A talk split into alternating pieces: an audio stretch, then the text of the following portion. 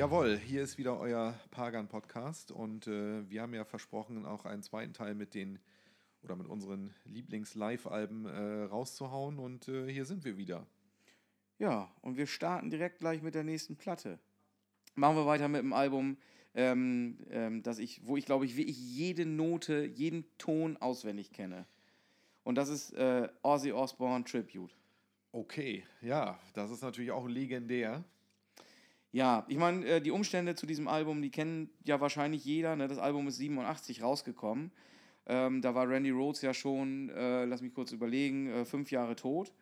Und ähm, das Album hat eine Spielzeit von 70 Minuten 28. Ich vermute mal, Ozzy hat das Ding rausgehauen aus zwei Gründen. Zum einen natürlich, um nochmal, wie der Name ja schon äh, vermuten lässt, einmal ein Tribut an Randy Rhodes zu zollen, aber natürlich auch, weil das natürlich ein riesen Verkaufsschlager ist, ne? wenn man nochmal ein Live-Album mit äh, Randy Rhodes raushaut, machen wir uns nichts vor. Ähm, ja, also die meisten Songs, und das unterscheidet jetzt wieder dieses Live-Album von denen, die wir zuvor besprochen haben. Die meisten Songs sind tatsächlich live in Cleveland 1981, aber es sind teilweise auch Songs drauf, die schon auf der Blizzard of Oz Tour gespielt wurden. Also tourübergreifend diesmal. Das hatten wir vorher bis jetzt noch nicht. Ja, die, die Aufnahmen sind tourübergreifend. Okay. Und ähm, ja, da sind ja auch drei Sabbath-Songs drauf. Ja, nämlich äh, ja, die, die bekanntesten, die es so gibt: Iron Man, Children of the Grave und Paranoid. Und ähm, das interessante Detail ist, die Songs waren eigentlich geplant für Speak of the Devil. Wie du ja weißt, gibt es ja das Live-Album Speak of the Devil, Mhm. was ausschließlich ähm, aus Sabbath-Songs äh, besteht. Ja. Und auf der Tour, auf, also die Tour wurde ja vervollständigt dann, die Diary of a Madman Tour wurde ja vervollständigt dann mit dem äh, Night Ranger-Gitarristen Brad Gillis. Sensationeller Gitarrist, sensationelles Live-Album, wie ich finde. Night Ranger, auch eine geile Band. Ah, ja, das auch. Aber ich finde auch die Speak of the Devil ist wirklich ein sehr, sehr gutes Live-Album. Mhm. Finde ich absolut großartig. Aber sind halt ausschließlich Sabbath-Songs. Ja.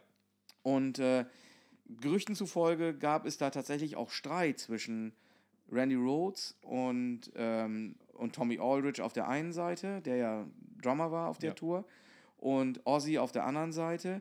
Ozzy wollte gerne halt ein äh, Sabbath-Tribute-Album machen.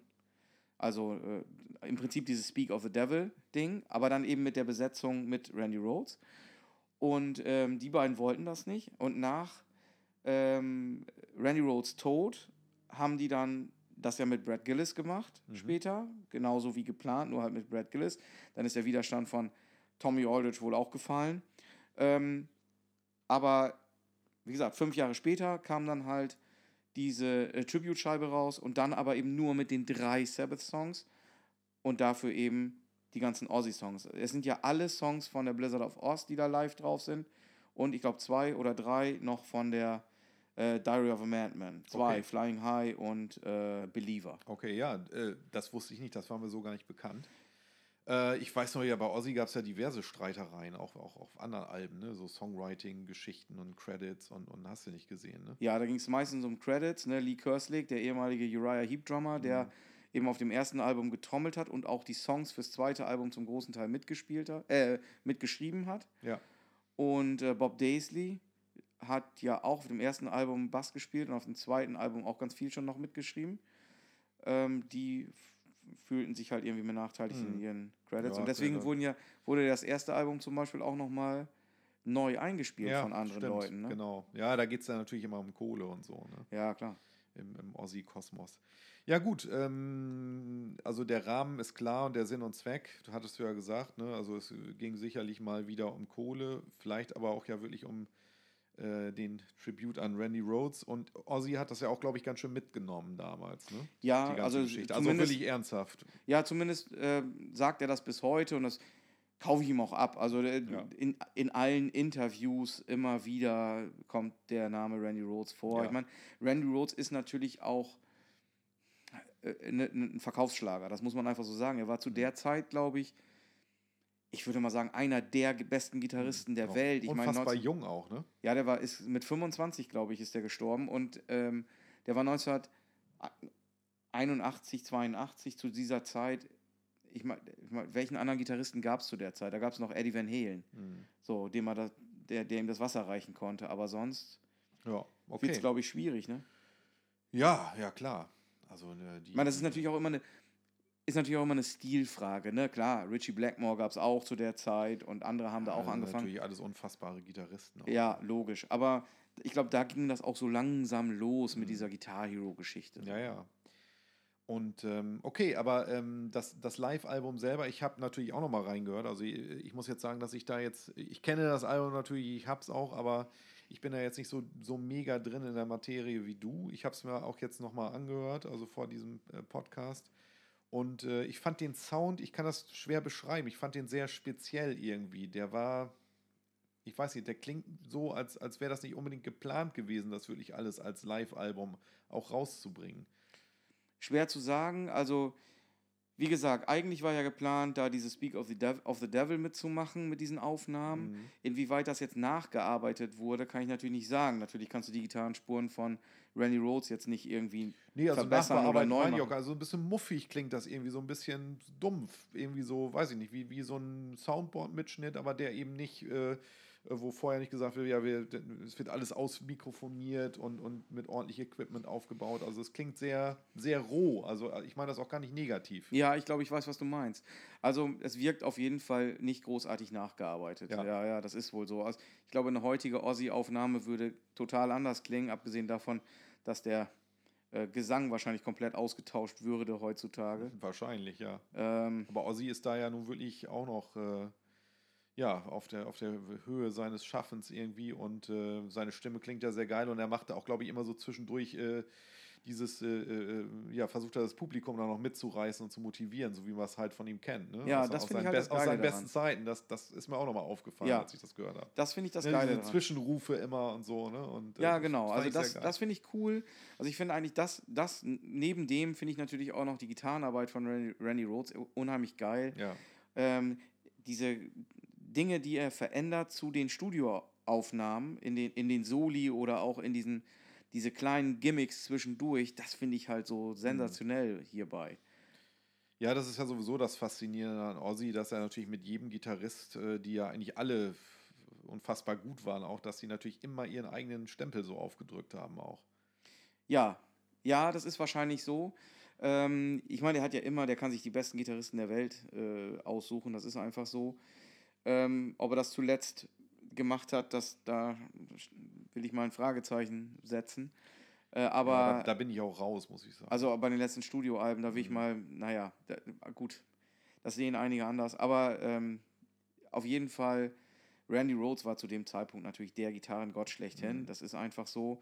Aus heutiger Sicht äh, gibt es wahrscheinlich viel schnellere, viel bessere und so weiter, aber der hat halt einen neuen Stil irgendwie mitkreiert und wahnsinnig tolle Ideen gehabt und äh, ja, ich glaube, ich glaube, jeder Gitarrist verehrt Randy Rhodes. Also ja, ich meine, da geht es ja auch um Feeling, ne? Da geht es ja nicht Ja. um, um ne? wer, wer kann am, am schnellsten übers Griffbrett hexen. Äh, Gibt es denn noch irgendwas, was du jetzt Leuten empfehlen würdest äh, oder, oder an die Hand geben würdest, sich dieses Album mal anzuhören? So? Also neben dem Sound und, und neben natürlich der Tatsache, dass das irgendwo auch ja so ein bisschen als Tribute an, an, an einen großartigen Gitarristen, gibt es da irgendwie noch mehr, was dir an dem, dem Live-Album jetzt speziell gefehlt, äh, gefällt? Also ich finde eigentlich, äh, es gibt an dem Album natürlich nichts Schlechtes. Was ich natürlich neben der Songauswahl, die natürlich sensationell ist und Ozzy sowieso und, äh, und Randy Rhodes und Tommy Aldridge, ich meine, und, und Rudy Saso am, am Bass, ich meine, was will man zu diesem Line-Up noch sagen? Ja, Das die, ist, den hört äh, man einfach gern beim Spielen zu. Ja, das ist einfach so. Ähm, was ich natürlich ganz interessant finde, ist eine, ein Detail und zwar, ähm, da gibt es ja noch diverse Aufnahmen von diesem ähm, Instrumental, von diesem D, das äh, ja als Instrumental auf der Blizzard of Oz drauf ist, dieses äh, mit, was mit Konzertgitarre gespielt äh, Intro. Und ähm, hier sind Outtakes davon drauf. Und das ist natürlich ganz interessant, weil man diese Outtakes, wenn man das hört, dann hat man so ein bisschen das Gefühl, man, man sitzt mit ihm in einem Raum und Mhm. hört, guckt ihm und hört ihm zu, wie er dieses Intro einspielt. Ja, geil. Weil man da auch, äh, das Atmen hört. Ja, das ist auf jeden Fall sehr interessant. Ich äh, werde mir das Album auf jeden Fall die Tage nochmal äh, ja, im Detail anhören. Auf jeden Fall hast du mich jetzt hier angefixt. ja, das äh, ist gut. Und das Ja. Intro ist Carmina Burana von Karl Orff. Finde ich auch immer wieder interessant. Von Karloff? Von Karl Orff. Von, ja, genau. genau. Von Karl Orff. Karl Orff. Genau. Ja, Diese äh, Parallele fällt mir jetzt erst auf. ja, wieso? Den Witz mache ich doch immer. Echt? Ja, da spielen auch Karl Orff und so. So. noch, ist mir noch nie bewusst aufgefallen. Also, das sage ich eigentlich jedes Mal. Ja, naja, also, ich merke, wir kommen hier kaum voran, weil wir mal ganz viel quatschen. Aber Ja, wir nerden aber weiter. Wir, wir lassen uns hier nicht beirren und wir ziehen das hier jetzt durch. Und wenn wir davon drei Folgen machen, dann ist das so. Dann ist das, ist das so, dann müsst ihr euch das anhören. so, ja, soll ich weitermachen? Hau, hau raus. Ja, ich habe natürlich wieder hier äh, etwas härteres Material, äh, was für mich auch ein super Live-Album ist. Und ich glaube, da äh, sind wir auch einer Meinung, ist äh, Destruction, Live Without Sense. Ich hatte gehofft, dass du das Album nennen würdest. Ich habe es nämlich auch mitgebracht hier für mich. Ja, sehr schön. Ich habe mir jetzt gar nicht äh, dahin, dahin geschrieben, mir daneben geschrieben, wann das erschienen ist. Das muss aber wahrscheinlich dann 88 gewesen sein oder so. Ja, ich ne? guck, oder mal, no- ich guck mal drauf. 89. Hier, warte mal, 89. 89, okay. Das ist auf jeden Fall von der äh, Release from Agony Tour 87, 88. Und das macht das Live-Album für mich schon mal zum absoluten Oberhammer, weil Kult hin oder her, äh, die äh, Release from Agony für mich die geilste Destruction-Platte ist. Und dazu, jetzt mache ich auch weiter, schlagt ruhig auf mich ein, ähm, das Line-Up mit Schmier, Mike, Harry und Olli auch das absolut geilste Destruction-Line-Up war. Ja, äh, äh, das, äh, ich bin mir nicht sicher, ob ich dir dabei zustimmen sollte, aber ich denke, wahrscheinlich ist das so. Also das Line-Up, das sehe ich hundertprozentig so. Ob das das geilste Album ist, die Release vom, Release vom Agony, hm, ja, ich finde die davor natürlich auch gut. Ähm, Ja, das, das, äh, das äh, wollte ich nie abstreiten. Ne? Natürlich finde ich, finde ich die gut, aber ich finde, das Album ist, äh, ja, das ist natürlich jetzt meine persönliche Meinung. Ne?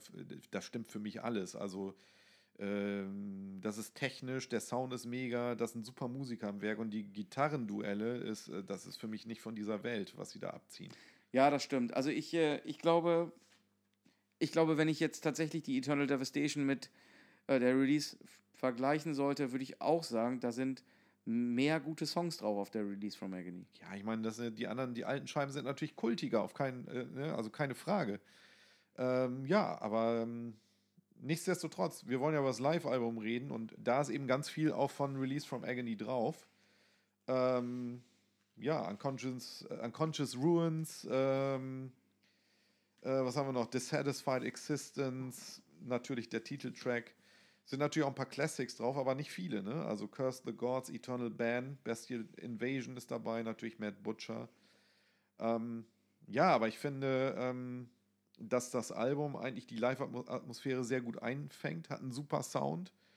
Und ich finde, ja, das hatte ich ja eben gesagt, die Musiker wirklich unheimlich gut. Ich finde, der, der äh, Drummer, der ja eben auf der Release from Agony spielt und glaube ich auch nur da, der Olli, der hat einfach einen super geilen Groove und äh, der war ja auch ein sehr technischer Schlagzeuger und ich mag einfach unheimlich gern seinen Stil. Ja, ich sehe das ja eher aus Gitarristensicht. Was mich natürlich, also ich wahnsinnig geflasht hat bei diesem Album, sind, wie du schon sagtest, die Gitarrenduelle. Ja. Ich finde, äh, auf, dem, auf dem Innencover fand ich natürlich immer geil. Da stehen die beiden Typen, Harry und äh, äh, äh, äh, wie heißt er hier? Der, der, Mike. Der, äh, Mike, Entschuldigung, äh, stehen da nebeneinander. Beide haben eine Flying V in der Hand. Ja, Äh, der eine hat eine weiße Flying V. Gut, die ist noch okay zu bekommen, aber äh, der andere hat diese, äh, der, der Mike hat die Flying V2. Die gab's, die wurden nur zwei Jahre lang produziert. V2 ist nicht im Zweiten Weltkrieg. Ja, genau.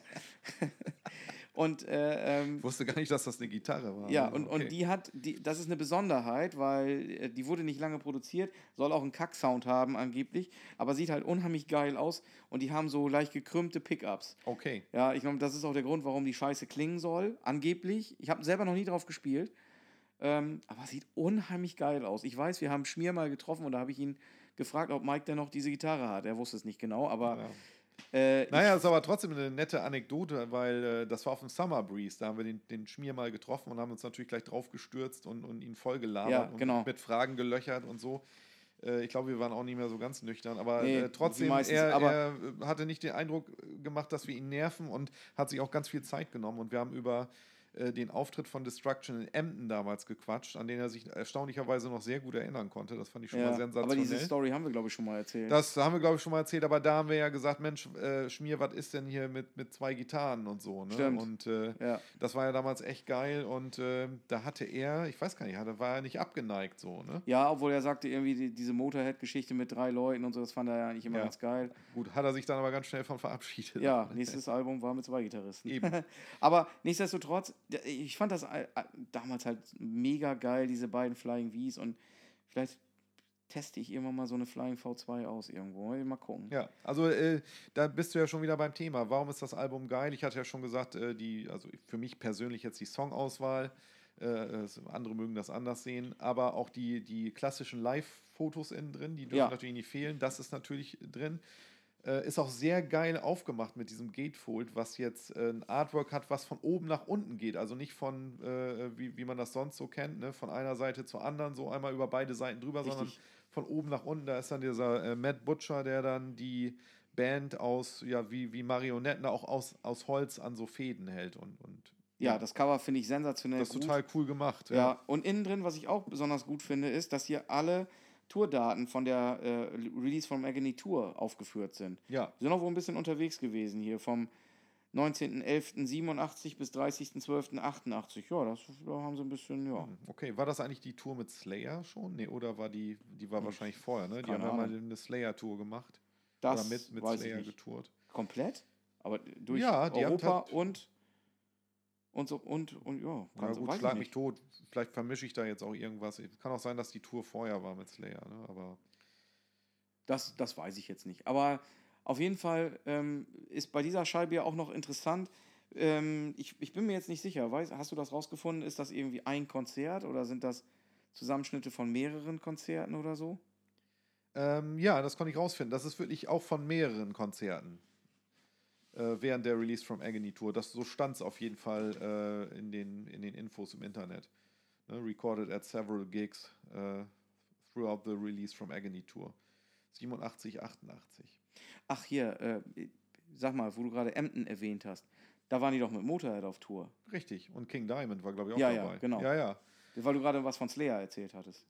Äh, ja, gut, ich weiß das auch nicht, ob das jetzt irgendwie, ob das äh, eine Tour war. Äh, Ja, keine Ahnung. Die, auf jeden Fall war Destruction mit Slayer auf Tour, ob das jetzt die Tour war, ich glaube, das war vorher. Ja, keine Ahnung. Aber auf jeden Fall, ähm, du sagst, das ist jetzt von mehreren Konzerten. Ja, Hast du das Gefühl, da sind Overdubs drauf? Boah, das ist ganz schwer zu sagen. Ich finde, auch da hört man eigentlich so wieder so den, den, den Raum irgendwie zumindest, wo es aufgenommen ist. Also ich meine, mit Raum meine ich so, die, dass es eben nicht so klingt wie, wie eine Studioaufnahme, sondern dass man irgendwie so die, die Halle, dass man das schon hört irgendwie, ne? Dass das, dass das irgendwie so ein bisschen größer ist und, und ähm, das ist schwer zu sagen. Also für mich klingt es sehr, sehr live. Auf jeden Fall, wenn, dann ist es gut gemacht oder es sind vielleicht noch Kleinigkeiten gemacht. Aber es klingt für mich nicht wie, wie irgendwie überarbeitet oder so. Sehe ich genauso. Sehe ich genauso. Aber man weiß es nicht. Heutzutage, wie du schon sagtest, ist ja, ist ja alles möglich. Ja, die Frage ist ja auch, was ist, was ist noch akzeptabel? Ne? Also, wenn man sagt, das Solo, ich meine, den Song spielen wir geil, aber das Solo habe ich total verkackt. Wenn man es im Studio nochmal drüber latzt und, und hat dann eine, eine schönen, super Live-Track, da kann man drüber streiten, ne, ob das jetzt okay ist oder nicht. Mhm. Ansonsten müsste man sagen, nee, das, das ist halt nicht perfekt, äh, können wir gar nicht nehmen. Ne? Ja, finde ich jetzt auch nicht so problematisch, wenn man einige Schwachstellen vielleicht verbessert. Aber blöd ist es natürlich, wenn komplette Spuren erneuert werden. Ja, zumindest man muss irgendwie das Gefühl haben, ich weiß nicht, ob es möglich ist, ob jemand, wahrscheinlich kann ein cleverer Produzent mit Effekten und Hall und so weiter das so mischen, dass es wirklich so klingt wie, wie eine mega Live-Aufnahme und wir würden das wahrscheinlich total abfeiern oder so. Ich habe keine Ahnung, ob man das so erkennen kann. Wahrscheinlich schon. Äh, ich würde jetzt einfach auch mal behaupten, dass da Ecken und Kanten drin sind. Und das ist für mich dann letztendlich ausschlaggebend. Ne? Dass man hört, dass die Gitarre eben nicht wirklich immer mega on point ist oder man, dass man auch hört, dass da zwei Gitarristen am Werk sind und nicht die Gitarren wirklich, ein, wirklich haargenau übereinander gedroschen sind und so. Ne? Das, das ist für mich ausschlaggebend für so ein Live-Feeling. Da Ja. muss einfach so eine, so eine gewisse Portion Schmutz drin sein. Ja, sehe ich auch so. Wie ist denn das hier äh, mit Ansagen? Äh, gibt es äh, teilweise. Ja, gut, Schmier macht so ein paar Ansagen, aber das ist auch kurz und knapp, ne? Mhm. Wir haben ja im Vorgespräch haben wir über eine, ein Detail hier gesprochen. Du hast Genau. mich heute über etwas aufgeklärt, was ich ja jetzt jahrzehntelang immer falsch. Wo wir immer drüber gelacht haben. Ja. Nämlich? Ja, ich habe ja immer gedacht, er sagt, ich glaube, das ist for Bestial Invasion oder so. Ich weiß nee, nicht. genau. das ist vor äh, Reject Emotions. Ah, okay. Deswegen, als ich es dann gehört habe, macht es auch Sinn plötzlich. Ja, ich dachte immer, er, er sagt, let me fucking you. Ja. Und ich dachte immer, was für ein Idiot. Let me fucking you. da fehlt doch irgendwie was. Aber du weißt jetzt, was er wirklich gesagt hat. Ja, er sagt loving fucking you. Okay.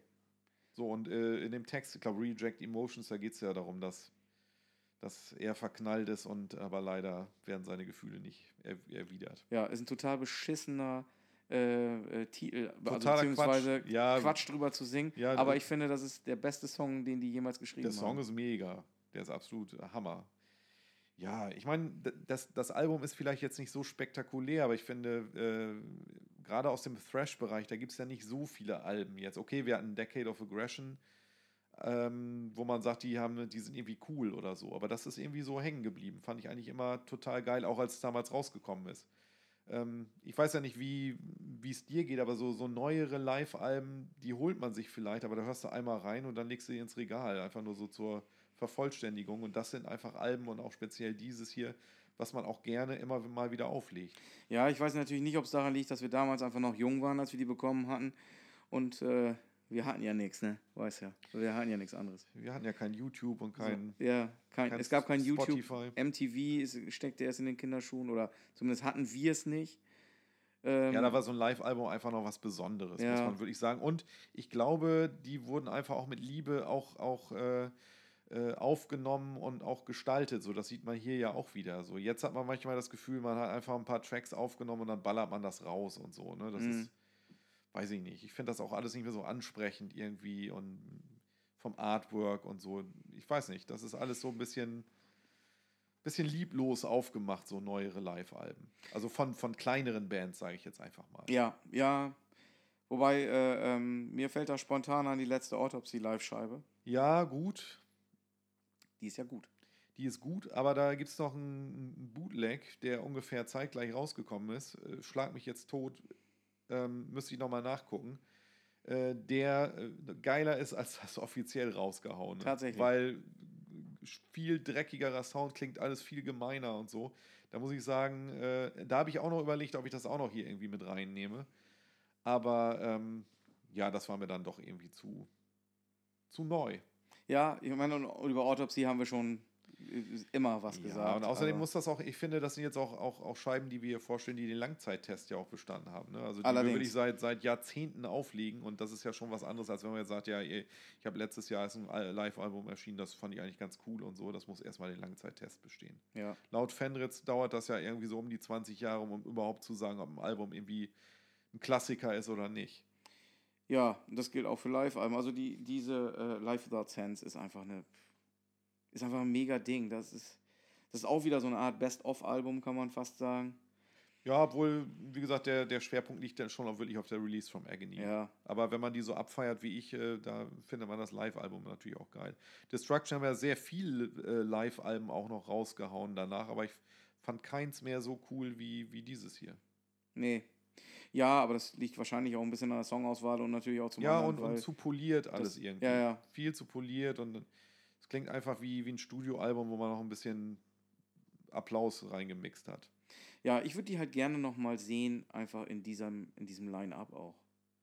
In diesem, du meinst in dem alten. Ja, ja. Ja, deswegen. Also ich, ich, kann, ich kann mich nur wiederholen. Ich feiere das Line-Up, ich feiere die Songauswahl, deswegen ist das Live-Album für mich auf jeden Fall ganz vorne mit dabei. Ja. Period.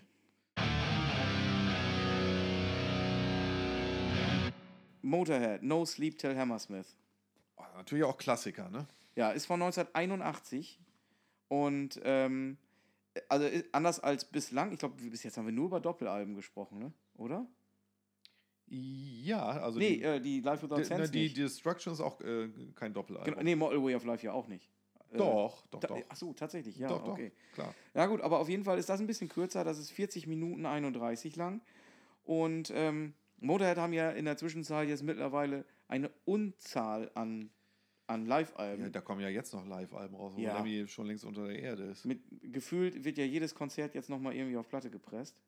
Ja, und aus irgendwelchen Archiven und so. Ne? Ja, also äh, Ich, ja. Mir werden die auch immer bei Spotify empfohlen. Ich höre da dann rein und denke, okay, kenne ich, ja, klingt aber das gut, sind ja aber immer wieder die gleichen Songs. Ja. Und ich muss auch sagen, also jetzt äh, so aus den letzten zehn Jahren brauche ich jetzt keine Live-Songs von Motorhead mehr hören, muss ich sagen. Das ist korrekt, ja. Also, ich, also No Sleep to Hammersmith war auf jeden Fall das erste Live-Album, das Motorhead jemals rausgebracht haben. Ja, und da hatten sie auch ja schon die, die eine oder andere äh, Hitscheibe auch äh, Richtig, aufgenommen. Ne? Richtig. Und ähm, tatsächlich ist das auch das bis heute erfolgreichste Album der Band. Ja, zu Recht. Ja, die waren auf Platz 1 der britischen Charts. Und ähm, ich meine, das ist ja auch ein Best-of-Album, kann man fast sagen. Ja, aber Ne? auch da muss man wieder sagen, die- Vorzüge sind ja ganz klar. Es ist das, das klassische Line-Up. Das ist natürlich erstmal wieder ganz, ganz wichtig. Fast Eddie Clark. Äh, genau, und äh, Filthy Animal Taylor an, am Schlagzeug. Und äh, äh, es ist natürlich wieder so eine Band, die, die gerade so, ja, ich, kann man sagen, auf ihrem, auch wieder auf dem Zenit war oder zumindest irgendwie frisch und, und, und voller Power irgendwie äh, gerade äh, zu dem Zeitpunkt auch, auch äh, unterwegs war. Ne? Ja, ich finde, bei der langen Karriere von Motorhead kann man sagen, die haben mehrere Zenite äh, erreicht.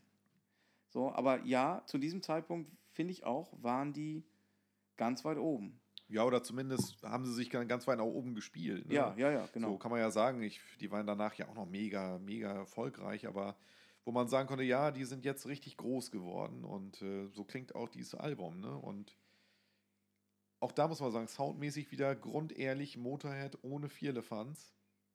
ja, Knochen äh, also, also zu den, zu den Infos, äh, die sind, die, äh, die Songs sind alle in der Queen's Hall in Leeds und in der City Hall in Newcastle aufgenommen worden. Außer Iron Horse, das nämlich äh, nicht von 81, sondern von 1980 irgendwo Mhm. aufgenommen wurde. Konnte ich jetzt aber nicht herausfinden, wo. Ähm, die Reihenfolge ist geändert, gegen, im Gegensatz zur Tour auch. Ähm, und ja, es gibt mittlerweile natürlich ganz viele neuere Versionen auch mit mehr Songs. Ich meine, das Album ist ja x-mal re-released Ja, worden. das gibt es ja mittlerweile als Doppel-CD, auch mit viel mehr Tracks, ne? Genau, das ist damals auch direkt vom Soundboard aufgenommen worden, äh, produziert von Vic Mail. Und äh, das Interessante finde ich, äh, also ich finde ja eigentlich zwei Sachen an dem Album interessant, abgesehen davon, dass es natürlich mega ist, aber ähm, der Vic Mail, ich glaube, ich habe den Namen richtig ausgesprochen, der war damals auch der Live-Mischer oder irgendwie so, auf jeden Fall hatte der da zu tun. Und der hat immer gesagt, ähm, oder der hatte immer zu kämpfen mit den einzelnen Musikern, weil die immer gesagt haben, äh, das muss immer ein bisschen lauter sein, ich muss lauter sein als die anderen. Und daher kommt nämlich dieser legendäre Satz, everything louder than everything, than everyone else. Ah, Okay, da ist aber wirklich mal Insider rausgehauen. Das war mir, das, das wusste ich tatsächlich. Und das ist, das hat der Typ nämlich, also zu diesem, das war so das Motto dieser Tour wohl scheinbar. Okay, und dann haben die gesagt, natürlich, das kommt auf dem Shirt und äh, ja, ist ja heute legendär, ne? Genau, und die haben ja auch später, glaube ich, ein Live-Album so genannt. Ja, klar. Ja. äh, Wenn man Motorhead kennt, kennt man dieses Zitat, ja. Ja, genau. Der hat sich also halt immer beschwert äh, darüber, dass er äh, massive Probleme mit den Pegeln hatte. So, äh, klar. Das wundert mich beim Motorhead überhaupt nicht. Nee, das wundert mich auch nicht. Aber das ist die eine Geschichte, die ich interessant finde. Und da- das andere Detail, was ich interessant finde, ähm, ich habe das jetzt, ich habe mir die Scheibe jetzt heute nicht nochmal extra wieder angehört, aber äh, die äh, Ansagen waren teilweise geschnitten, weil die zu lang waren.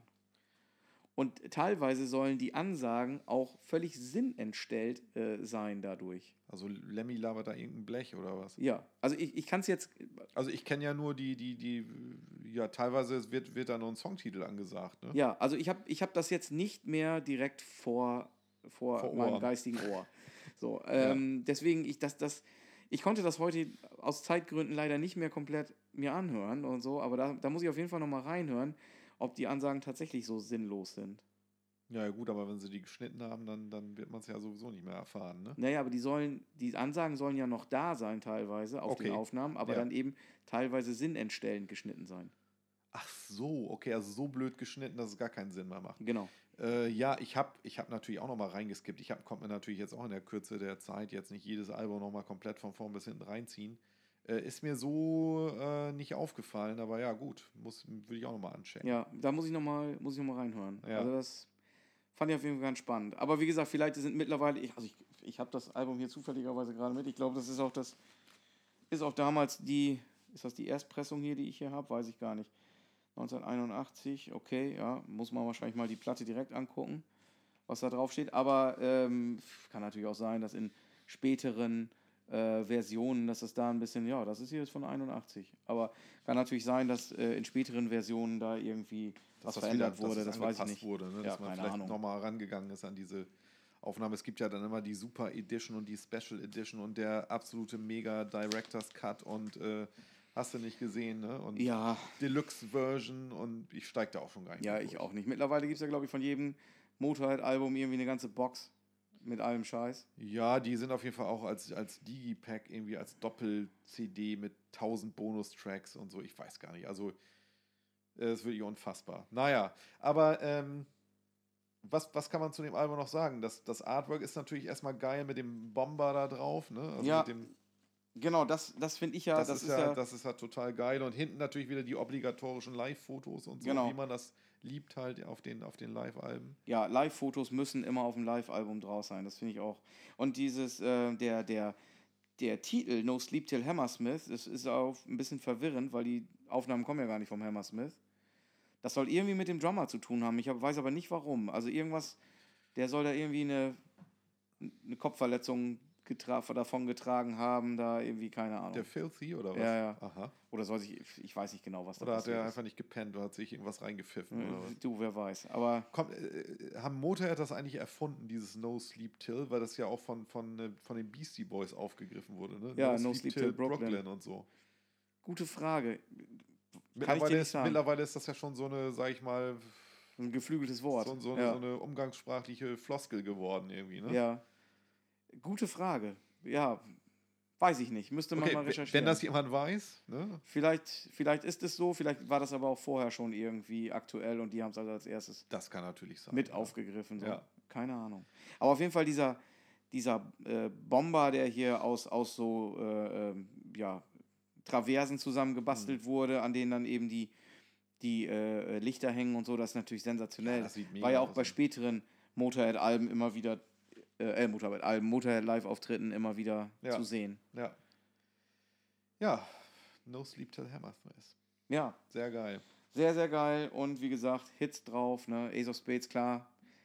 Metropolis, großartig. Also absolut großartig. Overkill ist auch drauf, ne? Bomber, Overkill, natürlich ist Overkill ja, drauf. Also Hits am laufenden Band. Ja, die haben wohl ein, zwei Hits. ja, auf jeden Fall, ja. Kann man nicht anders sagen. Also auf jeden Fall ein Album, das man haben muss. Bestes Motorhead Live-Album. Äh, ja, ja, ja. Und eins der besten Live-Alben überhaupt. Das kommt noch dazu. Sonst hätten wir es ja jetzt Sonst nicht erwähnt. Hätten wir es nicht vorgestellt, ja. Aber Bernd, lass uns hier weiter im Text machen. Ja. Erzähl äh, nochmal, hau nochmal einen raus. Ja, gut. Das darf natürlich jetzt nicht fehlen, was jetzt kommt. Ähm, das ist auch meine erste Schallplatte gewesen, die ich tatsächlich äh, bekommen habe. Meine Eltern haben mir die geschenkt. Und zwar ist das, äh, und ich liebe die Platte wie am ersten Tag.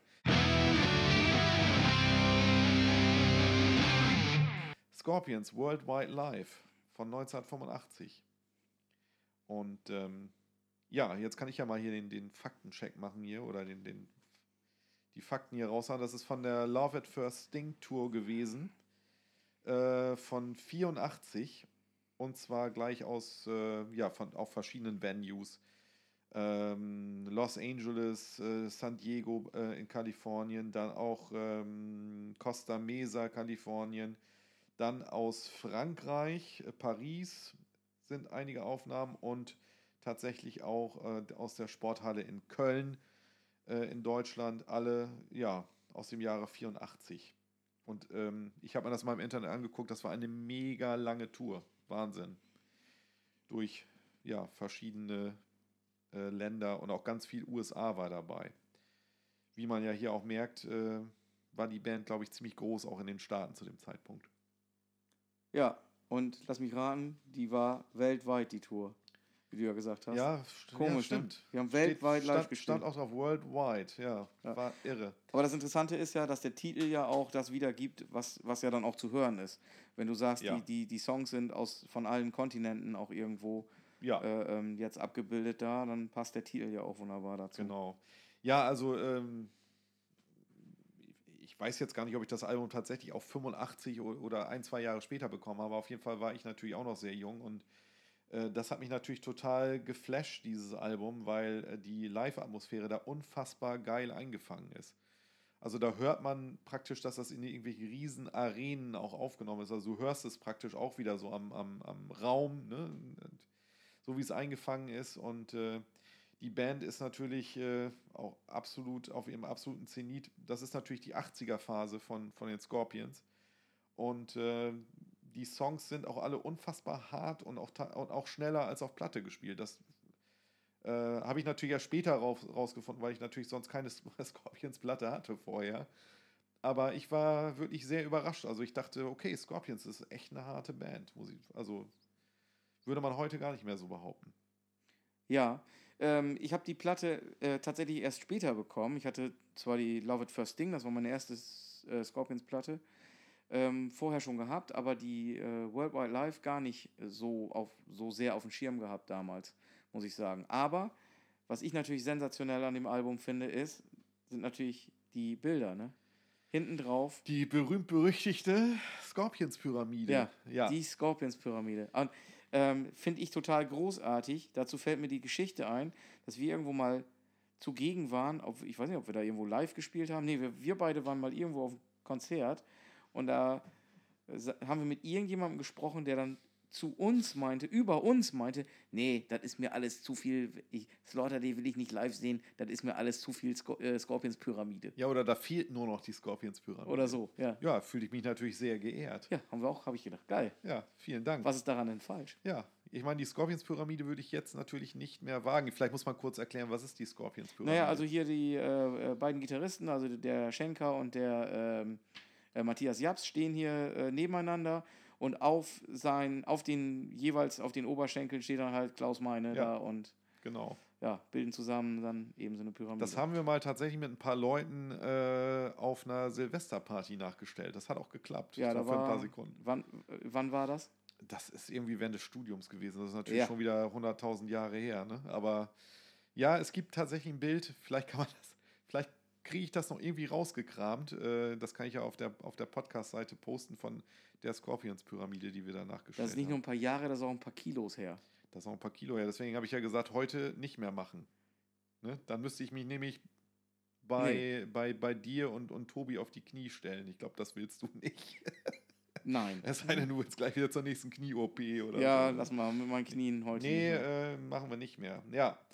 Ansonsten sind da auch nur Hits drauf und äh, wie gesagt, der Sound ist phänomenal und die Band spielt einfach unfassbar gut. Das ist einfach nah an der, an der Perfektion, aber eben eine Perfektion, wie, wie sie auf dem Live-Album einfach auch noch geil ist. ne? Also völlig energiegeladen und äh, Klaus Meine singt da auch wie ein Gott. Also ich weiß nicht, ob da irgendwas nachbearbeitet ist, aber der singt da wirklich, also äh, der, der hat nie besser gesungen, finde ich. ja, und Ansagen?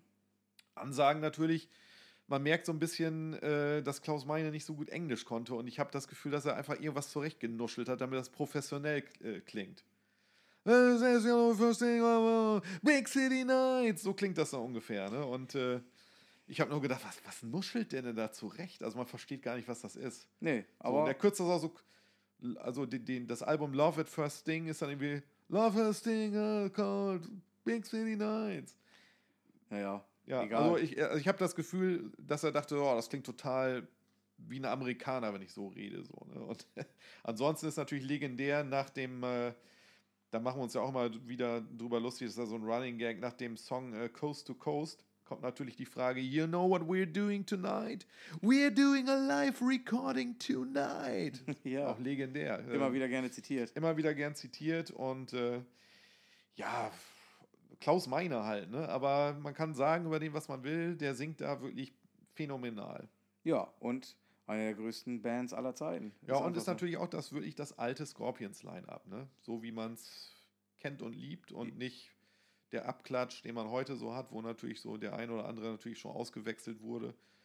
Ähm, ja, Ja, wobei der eine oder andere äh, natürlich sagen würde, das ist doch nicht das alte Scorpions-Line-Up. Das ist Ja, ja ohne gut, Uli, Uli John Roth, das ist ohne Michael Schenker. ja, das ist dann Mark Keine Ahnung. 4 oder was weiß ich. Ne? Ja. Aber das ist halt das Line-Up, mit dem wir halt groß geworden sind. Das typische deutsche Kartoffel-Line-Up von den Scorpions. so sieht's aus. Großartiges Album, großartige Songs und äh, Ja, und natürlich auch schöne Balladen drauf. Ne? Also ich muss wirklich sagen, ich habe heute nochmal wieder reingehört. Ich meine, ich habe das Album schon hunderttausendmal gehört, aber so Holiday und Still Loving You kann man sagen, was man will. Da wird es ein bisschen emotional. So. Ich finde, das sind einfach mega Balladen. So. Da, da kann man auch schon mal so ein klein, kleines Tränchen verdrücken. Ja, ja, ja. Aber da, da, da, wird man, Wunderschön. da merkt man natürlich am ehesten die deutsche Herkunft, wenn man dann das so hört. Let me take you far away. Nein, so schlimm ist es nicht. Nee, Ich aber finde, also- ich finde, er macht das, ein- hat das immer ganz gut in, im Griff gehabt, der, der Klaus Meine, ohne dass es peinlich ist. Also bei den Songs und so klingt es nicht, nicht dumm Nee, deutsch nee. so. Also das geht. nee, es passt ja auch. Es ist alles cool und ich finde ich find das auch sensationell, das Album. Ja. Und jetzt kommt die absolute Krönung. Jetzt kommt die Krönung.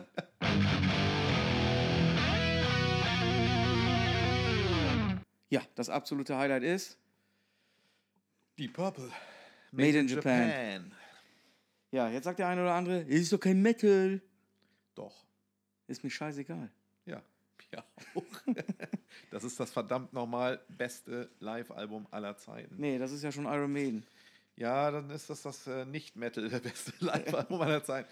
Obwohl, da kann man wirklich drüber streiten. Also, was man da teilweise an, an Härte auch zu äh, Ohren bekommt, muss ich schon sagen, das ist äh, nicht, nicht weit weg vom Metal. Also, als was würdest du das denn bezeichnen?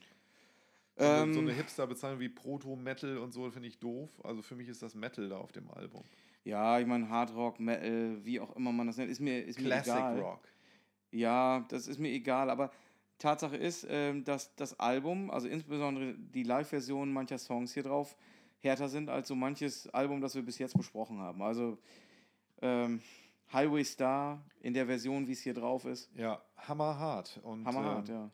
Ja, ich habe auf jeden Fall sehr gute Erinnerungen an das Album, weil äh, meine Eltern das in der Plattensammlung hatten und das habe ich wirklich dann wirklich in sehr jungen Jahren rausgekramt und da mal auf den Plattenteller gelegt und äh, da war eigentlich klar, dass ich keine andere Musik später hören konnte als Metal. Ne? Das, das, das war dann um mich geschehen. Ja, mir ging es fast genauso. Meine Eltern hatten dieses Album nicht, äh, aber meine Eltern hatten ein Album, das war ein, ähm, eine Compilation, ähm, das hieß Die Purple Mark 1 und 2. Okay. Und das waren dann Live-Mitschnitte, ich glaube, es waren nur Live-Mitschnitte ähm, von diesen beiden, äh, von den ersten beiden Besetzungen. Und äh, da waren dann eben auch Songs von Made in Japan drauf. Ja. Unter anderem eben äh, die Version hier von Highway Star. Ja, du hattest es ja bereits angedeutet, dass äh, Venom haben sich da so ein bisschen bedient bei dem Layout, ne? bei diesem goldenen und dann in der Mitte dieses Live-Foto. Ne? Also das sieht schon sehr ähnlich aus äh, bei, bei äh, Venom. Äh, wo soll man anfangen? Also hier bei diesem Album gibt es so viele Dinge, die äh, einfach, die man jetzt vorbringen kann als Grund, dieses Album zu lieben und auch wirklich als, als mega Live-Album zu bezeichnen.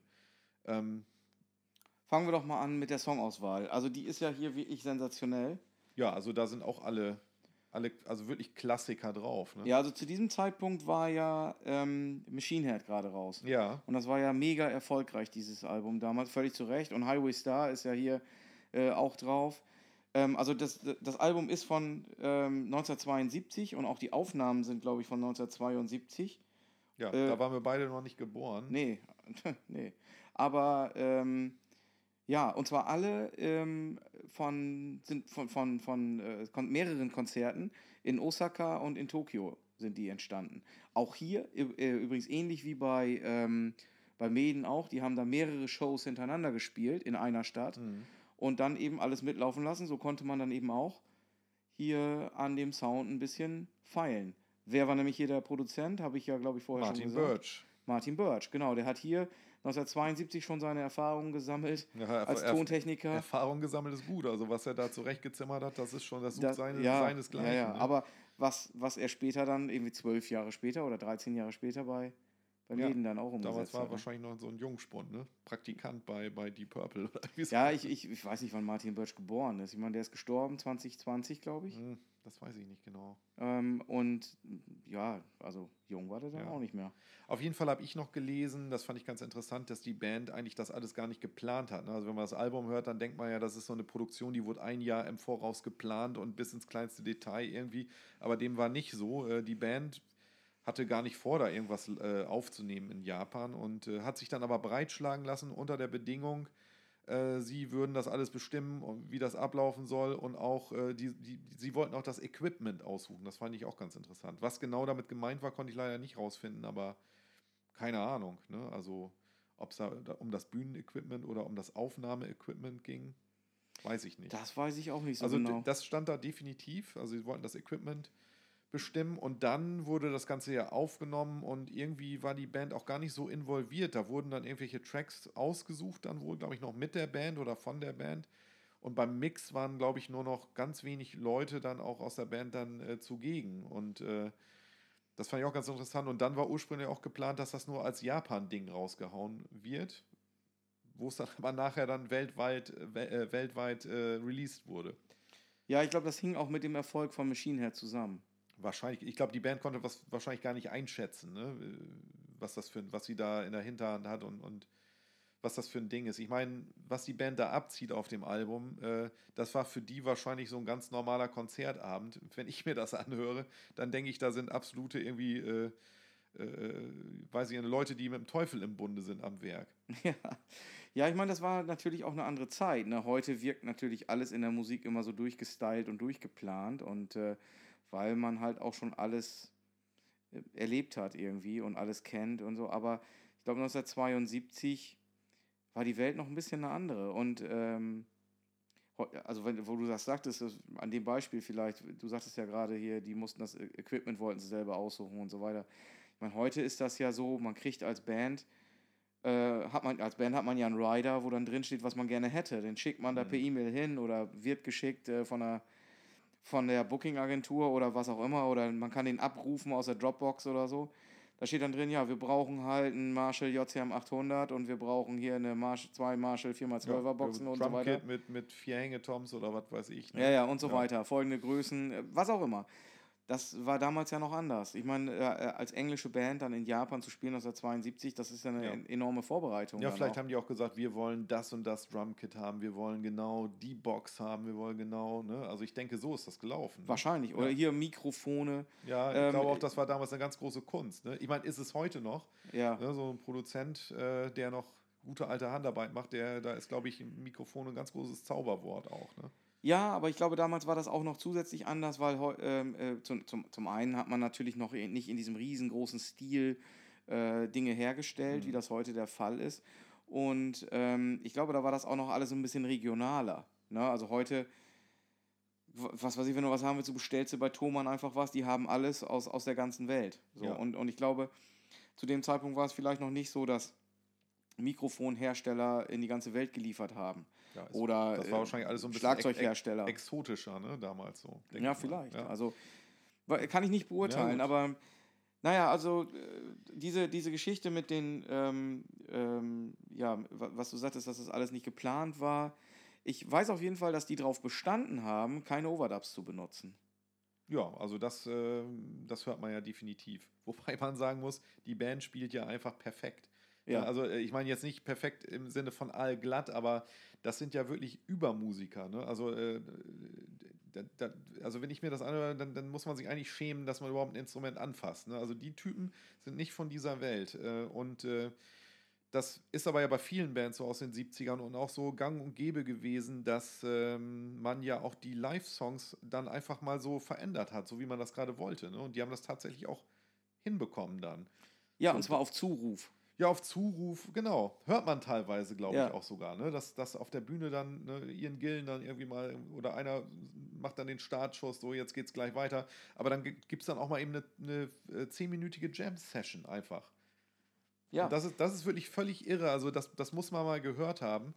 Äh, da werden Songs dann mal, ich glaube, irgendeine Version war, war fast 20 Minuten länger oder irgendwie sowas. War da eine ellenlange Jam-Session mit irgendwelchen irren, äh, äh, nicht, äh, nicht nur Solo-Duellen, sondern Solo-Gesang und, und Keyboard-Duellen dann auch zu hören sind. Oder Hammond-Orgel ist es ja gewesen. Mhm. Ne?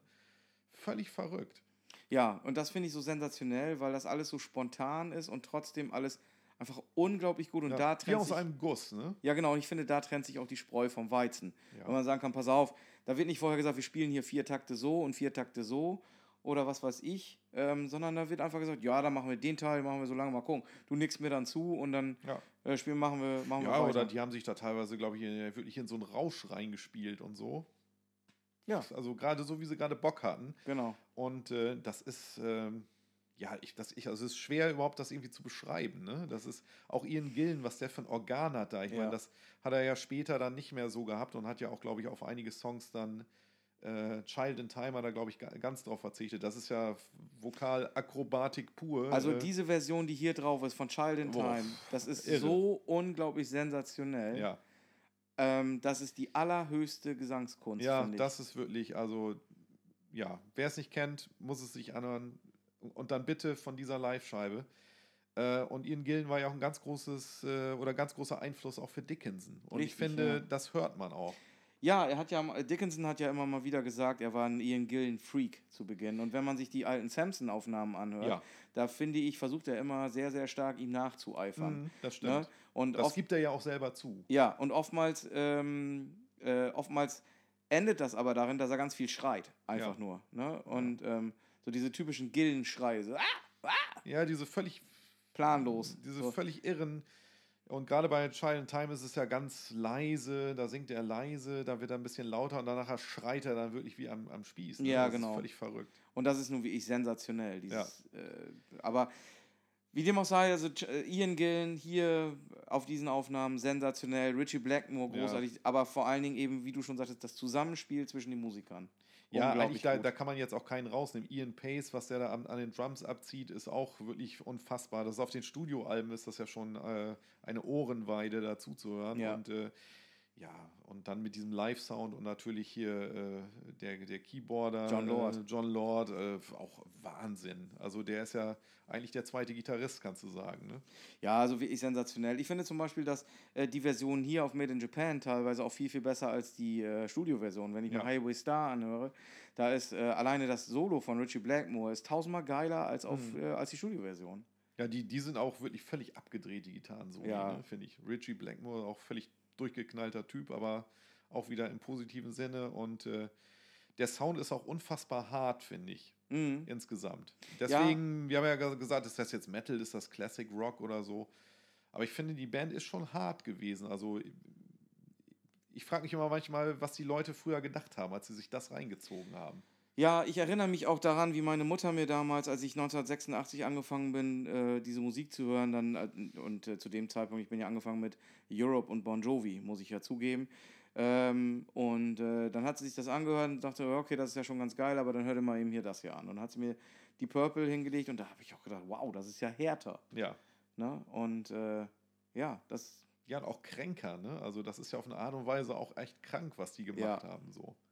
Diese, diese, ja, hatten wir ja schon gesagt, diese irren Duelle zwischen Vocals, äh, Hammond-Orgel und Gitarre. Ja, und ich äh, habe äh, Purple ja auch live gesehen, äh, noch mit John Lord auch. Äh, allerdings leider nicht mehr mit Richie Blackmore. Da war Steve Morse dann der Gitarrist. Ja, Richie Blackmore hat ja dann irgendwie gar keinen Bock mehr gehabt auf so einen Sound, ne? Und hat dann seine komische Mittelalter-Gedudel-Band da gemacht. Ja, gut. Ich meine, der äh, war jetzt auch nicht das Schlechteste, dass er da ausgestiegen ist und dann Rainbow gemacht hat. Ja, Also, ist auch wieder richtig. Ne? ne? Wer weiß, was wir äh, gemacht hätten ohne Rainbow, ohne Ja, gut, Dio. aber bei Rainbow war er ja auch noch ganz cool. Ne? Das war Ja, ja, na ganz klar. geil. Ja. Naja, auf jeden Fall, ähm, ich muss sagen, als ich die live gesehen hatte, das ist jetzt aber auch schon wieder, pff, ja, weit über 20 Jahre her, vielleicht 30 Jahre her oder so. Und ähm, da war ich mega geflasht. Ich behaupte bis heute, obwohl es nicht mit Richie Blackmore, sondern mit Steve Mhm. Morse war, behaupte ich bis heute, das ist das beste Live-Konzert, das ich je gesehen habe. Oh, Weil da war, das war genau das. Ähm, ne, du, du guckst dir das an und sitzt, stehst da mit offenem Mund und denkst, was machen die da eigentlich? Ja, ja genau. So, ich kenne die Songs, aber die spielen das komplett anders. Ja. Aber geil. Ja, also das, äh, das, das denkt man sich beim Hören der Made in Japan auch. Was, was zum Geier machen die da? Und äh, ja, interessant. Ich, ich kann das gar nicht beschreiben, äh, so als, als, eigentlich ja noch als Kind sich das anzuhören. Ne? Also das ist wirklich, als würdest du in so eine völlig durchgeknallte Welt eintauchen. Ne? Das kann man gar nicht beschreiben. Und auch so ein Erlebnis, das weiß ich, das werde ich nie wieder haben. Ne? Also damals waren die Synapsen ja noch nicht so abgenutzt und äh, dann gleich mit sowas einzusteigen, das war schon echt völlig verrückt. Ja. Ja, was soll man sagen? Made in Japan. Also ich glaube, man merkt unsere Begeisterung. Ja, äh, ich, ich hoffe, dass wir einige anstecken können damit. Vor allem eben diejenigen, ich meine, da wird es genug Leute geben, die sagen, ja klar, kenne ich und so, Klassiker. Aber ähm, ja, wer die Scheibe nicht kennt, ähm, ja, hört sie euch an. Ja. Und äh, man muss ja auch sagen, ich bin immer wieder fasziniert, mit welchen, also auch den, mit den technischen Mitteln aus den 70ern, was man da für unfassbare Sachen auch aufnehmen konnte, wie, wie, was für Produktionen damit man machen konnte. Ne? Das finde ich, find ich immer noch erstaunlich. So, nicht, dass man sagt, das klingt jetzt irgendwie dünn oder pappig oder so. Das ist ja alles richtig geil aufgenommen auch. Ja, das waren natürlich auch alles mega Experten, die da am Werk waren. Ne? Ja. Das ist wohl so. Aber ich habe, das stimmt. Also Alben aus späterer Zeit haben ganz oft einen schlechteren Sound.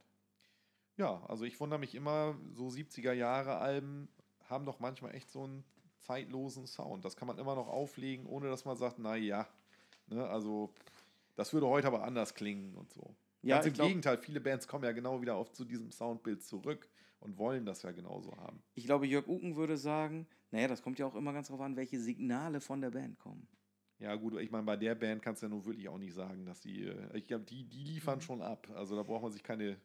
Ja, ich, das meine ich. Also ich glaube, ich glaube tatsächlich, bei denen kannst du wahrscheinlich auch einfach einen äh, Field Recorder auf die Bühne legen und das wird trotzdem. Kassettenrekorder, genau, zack, Ja. klingt trotzdem geil. Ja. Ist Keine wahrscheinlich Ahnung. So. Ja, und wahrscheinlich hatten die auch einfach äh, einen guten Bühnensound und alles, ne? Das waren wahrscheinlich auch äh, Perfektionisten, was das angeht. Ja, das, ja, das ist wahrscheinlich so. Naja, umso mehr schade ist es, dass die natürlich auch alt werden und heutzutage eben nicht mehr in der Besetzung spielen können, weil, naja, Ja, John also Lord ich- tot ist. Ja. Obwohl Don Airy spielt ja, glaube ich, jetzt Keyboard, ne? Der ist ja nun auch kein schlechter. Der Nee, hat auch schon auch bei ganz guten Job, allen ne? großen Bands gespielt, bei Ozzy schon gespielt Ja, und äh, äh, Rainbow, glaube ich, auch. Und ich glaube ja. Also, ja. Ja, Naja, also äh, da- das waren jetzt aber auch wirklich die wirklich für uns absoluten Top-Live-Alben, aber wir wissen natürlich, es gibt noch ganz viele andere, die wir hier vielleicht noch mal ganz kurz am Schluss ansprechen wollen. Ja, ich glaube, wir könnten jetzt noch ewig weiter philosophieren. Äh, welche Band wir noch nicht erwähnt haben, ist Kiss. Natürlich. Die haben natürlich mehrere Live-Alben. Kiss 1, Kiss, äh, also Alive 1, Alive 2, Alive 3. Klar. Danach wird es ein bisschen mau, muss man sagen. Aber die ersten drei Kiss Alive-Scheiben sind schon großartig. Ja, ist ja auch für viele äh, der Einstieg gewesen in die, in die Metal-Welt. Ne? Also ich, ich weiß nicht, wie oft ich das schon in irgendwelchen Interviews gelesen habe. Ja, mit der Live-Scheibe und so damals. Oder mein großer Bruder hatte die und äh, die waren dann, die Leute waren dann mindestens genauso geflasht wie äh, ich nach Deep Purple Made in Japan. Und äh, wahrscheinlich, ich kann mir vorstellen, dass die auch in diversen Top 5, Top, Top 10 Alben ganz oben mit dabei sind. Klar. Was ich bei Kiss, bei den Kiss Li- Alive-Alben geil finde, ich hoffe, ich irre mich da jetzt nicht, aber da sind auch immer andere Songs drauf. Ja, das ist natürlich ganz cool. Ne? Also da wiederholt sich nichts. Ich meine, Ja. wenn du eine Aussie Live-Scheibe hörst, dann weißt du, da ist auf jeden Fall immer Crazy Train drauf und da Natürlich. ist auf jeden Fall immer Paranoid drauf. Ne? Den Song spielt er immer live. Ja. Obwohl Ja, das- keiner find mehr hören will. Deswegen, ich finde es auch immer ganz geil, wenn, wenn, wenn Bands dann einfach äh, den Schwerpunkt auch auf andere Songs da mal legen. Und wenn, wenn sie schon Live-Album machen, ich meine, immer die gleichen Songs ist auch ein bisschen öde. Ja, also die Kiss, Kiss Alive 1, 2, 3 Scheiben, also die ersten beiden vor allen Dingen sind Muss man eigentlich auch haben, ne? Ja, die muss man haben. Also, boah, hier, Ja, das ist ganz zusammengeklebt bei mir. Aber wenn ich da das. das Warum sind die zusammengeklebt? Das sage ich nicht. Weiß ich gar nicht. Aber das Kiss, äh, Kiss muss man haben. Hast du noch einen Tipp? Äh, ja, äh, Rainbow on Stage, hatten wir schon drüber gesprochen. Ne? Das ist natürlich. Äh, jetzt habe ich mich wahrscheinlich äh, oder uns gerettet, weil wahrscheinlich einige schon gesagt haben: ey, Alter, ey, Rainbow äh, fehlt ja noch, geht gar nicht. Natürlich auch super mit Cozy Powell an Drums und Dio und, und Blackmore. Ich meine, was soll man da noch sagen? Wichtigster Satz von Cozy Paul. Wer übt, kann nix. So, genau. Hat er mal gesagt. Ich weiß gar nicht, wie oft ich diesen Satz schon gesagt der, der habe. hat gut reden, ey. Ja, der hat gut reden. Der brauchte das wahrscheinlich auch nicht. Nö. Ja, wir können halt nichts, darum. Wir müssen halt üben. Wir können, ja genau. Oder Ja. Wir, wir können was. Aber erst wenn wir was geprobt haben und ordentlich geprobt haben. Ja, so sieht's aus. Naja, wie dem auch sei. Ja, muss man natürlich auch erwähnen. Ich habe noch, ich hab noch ein paar auch auf, äh, auf Halde hier, die ich noch erwähnen muss. Ja, Wasp, Live in the Raw, muss man erwähnen, ist auch, wie ich finde, eigentlich ein Best-of-Album. Auch so, ja genau, wollte ich gerade sagen, auch wieder so ein, so ein Zenit-Album, ne? wo Ja. die Band gerade so richtig durch die Decke gegangen ist und äh, ich weiß, ist das nach den ersten drei Alben, zwei Alben oder wann Ich ist das? glaube, es ist nach der Inside the Electric Circus. Okay, dann erst. Glaube ich. Bin ich mir jetzt nicht hundertprozentig sicher. Okay. Ähm, aber ähm, ja, muss, weil der Song da drauf ist. Inside the Electric Äh, Circus. macht Sinn, ja. so, und äh, I Don't Need No Doctor, Love Machine, Wild Child, da ist alles drauf. Ja, also nicht Ja, nur also- Live-Album, auch hier wieder so Best-of. Ja, und was bei dem äh, Album noch geil ist, ist ein Song, der nicht äh, live ist, und, und, zwar, und zwar Scream Until You Like It. Das ist nämlich ähm, das, ähm, der Film-Soundtrack zu dem Film äh, Ghoulies 2. Ah, geil. So ein klassischer Äh, Totaler, 80er Jahre. einer meiner Horrorfilm. 80er Lieblingsfilme, ja. Ja, ja. Die Goonies. Hammer. Nee, Ghoulies 2. Ach, Ghoulies. Ja, mit diesen komischen Figuren. Verdammt. Nee, da bin ich jetzt raus. Ja, ich nee. dachte, die Goonies. Nee, nee, nee. Ghoulies, so ähnlich wie Gremlins, sowas. Das war ja zu dieser Zeit einfach. Diese Monsterfilme. Ja, ne? diese, genau. Die Critters und so weiter. Richtig, Ja, genau. okay, verstehe. Diese ganzen Quatschfilme, die aber einfach geil sind. Ja, und die hatten meistens immer so einen so so einen Metal-Soundtrack und so. Ne? Ja, Oder zumindest zu irgendwie so einen dieser Zeit, ja. Rock-Soundtrack, ja. Stimmt. Ja. ja, bei Critters war doch, da stand das doch sogar im Mittelpunkt, dass irgendwie so ein Rock, der eine, der haben sie, diese, diese Gremlin, Critters, Verte nee, Critters äh, äh, Jäger, die hatten, sie konnten doch ihre Gestalt, Was jetzt ein bisschen off-topic jetzt. ja, aber der konnte doch ihre Gestalt Wir ändern. machen nochmal und eine so. Folge über 80er Jahre. Ja, naja, egal. Gute Idee. Mal eine Folge nicht über Mel. Ja, kann man auch mal machen. Äh, ich habe noch ACDC, If You Want Blood, brauche ich auch nichts zu sagen, ist natürlich äh, ACDC mit Bon Scott und, und dem Classic Line-Up. Auch äh, Killer-Song-Auswahl, knochentrockener Sound, äh, ohne irgendwelche Spielereien und so. Ja, mehr muss man da, glaube ich, nicht zu sagen. Auch ein mega Live-Album. Ja, genau.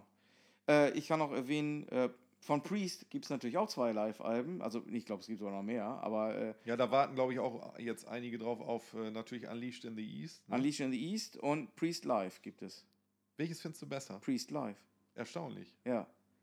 Wahrscheinlich köpfen mich alle, aber ich finde, es hat einfach großartige Songs, die sie zum großen Teil gar nicht mehr live spielen. Ne? Ich meine, also ich mag halt die, die 80er-Phase von, äh, oder die spätere 80er-Phase auch von, von, äh, von Priest eigentlich. Da, wo sie vielleicht, viele sagen, "Äh, die sind ein bisschen ausgewimmt und so mit den, mit diesen äh, Keyboard-Gitarren quasi und so. Ja, gut. Aber das hatte auch ja was. Ja, ich fand das eigentlich auch ganz geil. Ich mag das eigentlich. Das Schöne ist ja, dass bei diesen Bands, die es so lange gibt, äh, man immer hören kann, was da gerade musikalisch in war. Ne? Und wenn die dann so, durch so mehrere Phasen gehen und immer noch so ein bisschen natürlich ihr Gesicht auch bewahren, das finde ich eigentlich immer ganz spannend im Nachhinein. Wahrscheinlich haben die Leute damals gesagt, alter Turbo-Lover, was ist das für eine Scheiße und so.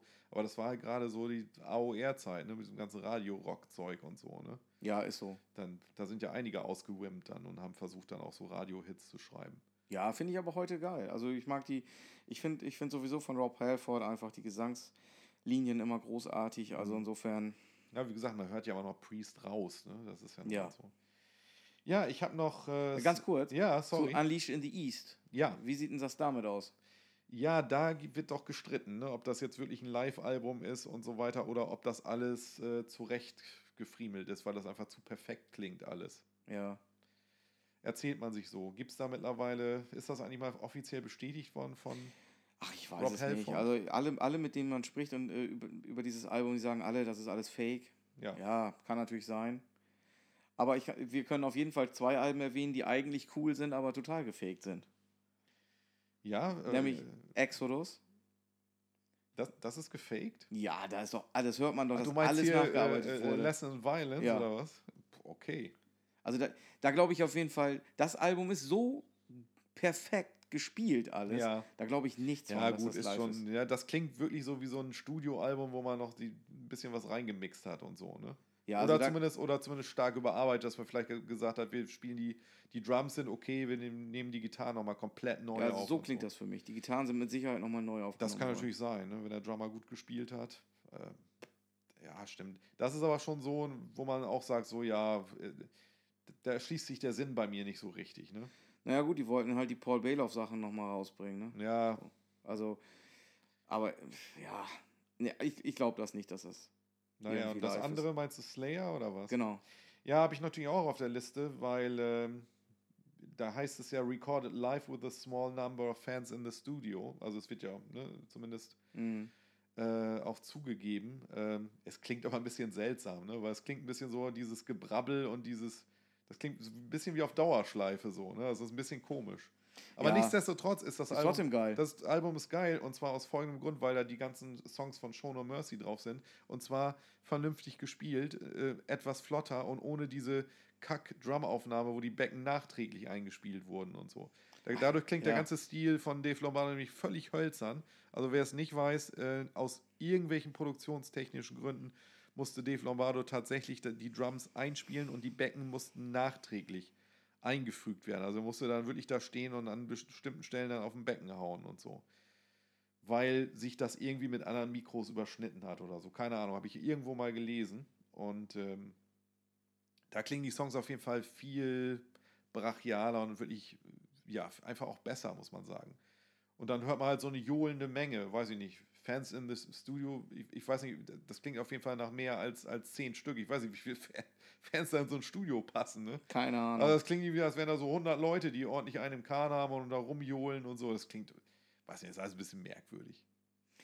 ja, ist so. Das, Aber das gleiche gibt es ja auch von Type on Negative. Die haben ja auch so ein komisches Fake-Live-Album gemacht, auch wo, wo man so Flaschen fliegen hört, die dann da irgendwie äh, klirren und, und Peter Steele die Leute dann beleidigt und so, ne? Und, und die Anker, ey Mann, ihr habt ihr, habt ihr was, was ich, 5 Dollar bezahlt, um die Show zu sehen, was wollt ihr eigentlich und so. Und, und das alles fake, aber da, das finde ich da schon wieder lustig. Ja, ja, das kenne ich jetzt nicht, aber okay, na gut. Also, ich meine, als große Band muss man natürlich irgendwie ein Live-Album veröffentlichen und so. Manche machen das nach jeder Tour. Ich warte jetzt noch drauf auf das nächste Iron Maiden Live-Album von der Future Past Tour.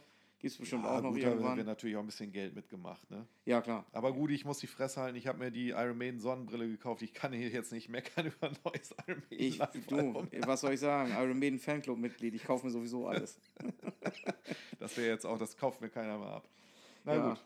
Naja. Was gibt's noch an Live-Alben? Also ich, ich habe nichts mehr auf dem Zettel. Was ich noch erwähnen möchte, sind vielleicht die, diese Dynamo-Mitschnitte, die es ja gibt. Da Oh, gibt es ja. ja so ein paar coole EPs, äh, zum Beispiel von Testament, äh, Live at the Dynamo gibt es. Richtig. Das ist eine EP aber, ne? Äh, das, das sind immer EPs gewesen. Das Ja. gibt es auch von Sacred Reich und das sind immer ganz geile, authentische Mitschnitte gewesen. Wahrscheinlich so Soundboard und so und, und ohne viel äh, nachbearbeitet zu haben. Also es klingt wirklich auch sehr live Mhm. immer.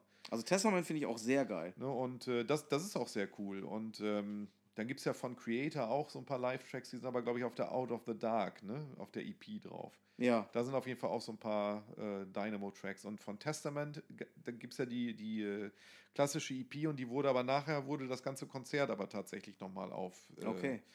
auf CD und Platte äh, released und so. Vom, aus dem, ja, Ich habe nur die Dynamo. EP. Ja. ja. Sorry. Ja, also mir fällt noch ein, natürlich, Michael Schenker hätte ich noch erwähnen müssen. Live at Budokan. Stimmt. Haben wir letztes Mal irgendwie für 5 Euro gekauft, glaube ich, in Oldenburg. Ja, hätte ich natürlich erwähnen müssen. Okay. Ja. Ähm, äh, oh ja, Dio, Intermission. Auch eine Natürlich. EP, eine Ja. Live-EP. Äh, sensationell. Großartige Songs drauf. Was soll man zu Dio noch großartig sagen? Ja, klar. Es gibt bestimmt auch noch irgendwelche Sachen, die wir jetzt total wahrscheinlich vergessen haben oder nicht auf dem Schirm hatten. Mit Sicherheit. Äh, aber das sind nun mal unsere persönlichen Highlights und ähm, ja, wir hoffen, dass wir vielleicht einige äh, zumindest animieren konnten, das- eine oder andere Album einfach mal anzuchecken oder eben, was ja häufiger der Fall ist, einfach mal wieder aufzulegen. Und äh, uns wird natürlich brennend interessieren, was sind eure Lieblingsalben? Äh, welche Live-Alben haben euch völlig geflasht oder vielleicht auch äh, zum Metal gebracht oder was auch immer? Das äh, dürft ihr gerne in die Kommentare schreiben. Ja. Macht das einfach. Denn niemals vergessen, es gibt sowieso nur zwei Arten von Musik. Metal? Und Bullshit.